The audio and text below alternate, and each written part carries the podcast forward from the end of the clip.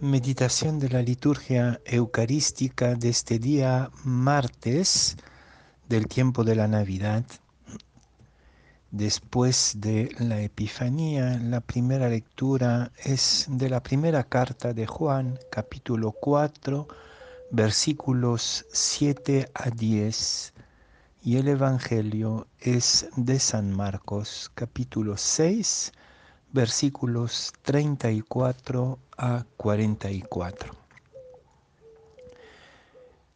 En aquel tiempo, al desembarcar Jesús, vio una numerosa multitud que lo estaba esperando y se compadeció de ellos, porque andaban como ovejas sin pastor, y se puso a enseñarles muchas cosas. Cuando ya atardecía, se acercaron sus discípulos y le dijeron, Estamos en despoblado y ya es muy tarde. Despide a la gente para que vayan por los caseríos y poblados del contorno y compren algo de comer. Él les replicó, denle ustedes de comer. Ellos le dijeron, ¿acaso vamos a ir a comprar doscientos denarios de pan para darles de comer? Él les preguntó, ¿cuántos panes tienen? Vayan a ver. Cuando lo averiguaron, le dijeron cinco panes y dos pescados. Entonces ordenó Jesús que la gente se sentara en grupos sobre la hierba verde y se acomodaron en grupos de cien y de cincuenta. Tomando los cinco panes y los dos pescados, Jesús alzó los ojos al cielo, bendijo a Dios, partió los panes y se los dio a los discípulos para que les los distribuyeran. Lo mismo hizo con los dos pescados. Comieron todos hasta saciarse y con las sobras de pan y de pescado que recogieron llenaron doce canastas. Los que comieron fueron cinco mil hombres.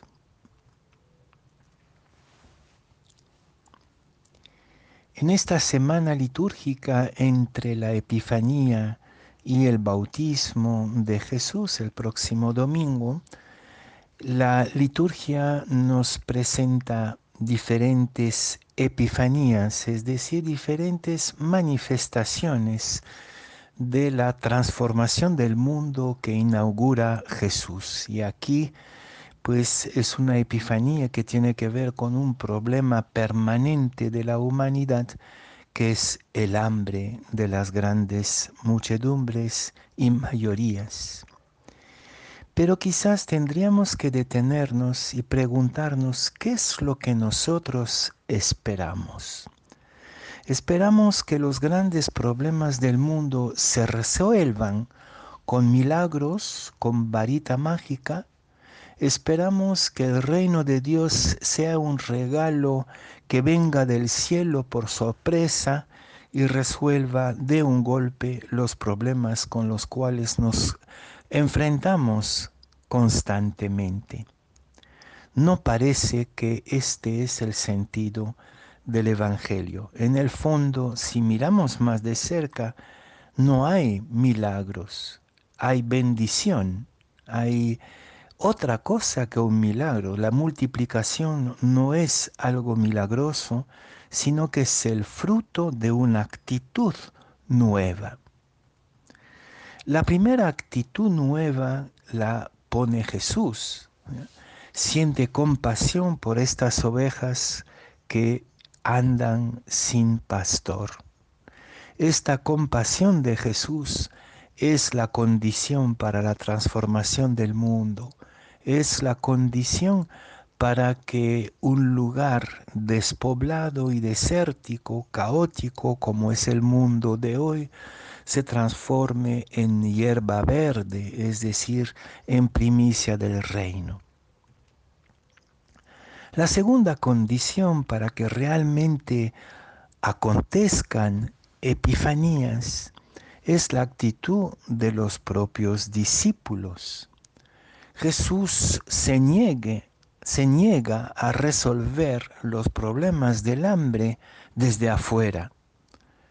Él quiere que empecemos y quizás la verdadera epifanía, la verdadera inauguración del reino, tiene que ver con un simple comienzo. Este comienzo de los cinco panes y de los dos pescados, una barbaridad, una nada, una nadería frente a los cinco mil que están ahí hambrientos. Pero justamente la novedad del reino no es la realización de nuestros sueños, sino la utopía de un permanente comienzo. El verdadero cambio, la verdadera epifanía está en nuestras manos, en los pocos panes y peces que tenemos. No hay que esperar la realización de nuestros sueños, hay que ponerlos en marcha con nuestra escasez y nuestra pequeñez. El reino de Dios es un comienzo y está dentro de nosotros. Este comienzo de la compasión este comienzo de apostar lo poco que tenemos y que somos, pero también hay otro detalle que me parece importante en este episodio, es que la gente pasa del desorden y del caos de un lugar despoblado a la organización. Se organizan en grupos de 100 y de 50 para sentarse en la hierba verde, es decir, que ya se vuelven un pueblo, un pueblo organizado. Tres signos, tres utopías, tres comienzos del reino de Dios. Primero, sentir compasión por las muchedumbres abandonadas a su propia suerte, mientras algunas minorías egoístas lo acaparan todo. Segundo, empezar ya, aunque no tengamos nada, empezar a cambiar de mirada y cambiar de actitud.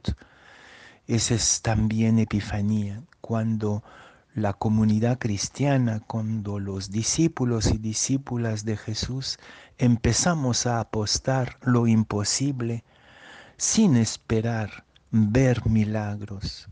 Y la tercera actitud es la organización de un pueblo en grupos, es decir, como capaz de tomar identidad fuera del caos y del abandono. Todo un programa social y político que tiene su fundamento en la emoción de la compasión y la primera lectura de la primera carta de San Juan nos indica justamente que Dios es amor. Es este amor que es el punto de partida del reino. Y a partir de allí, pues empecemos, no esperemos un milagro, empecemos a poner en marcha la utopía con lo poco que somos y lo poco que tenemos.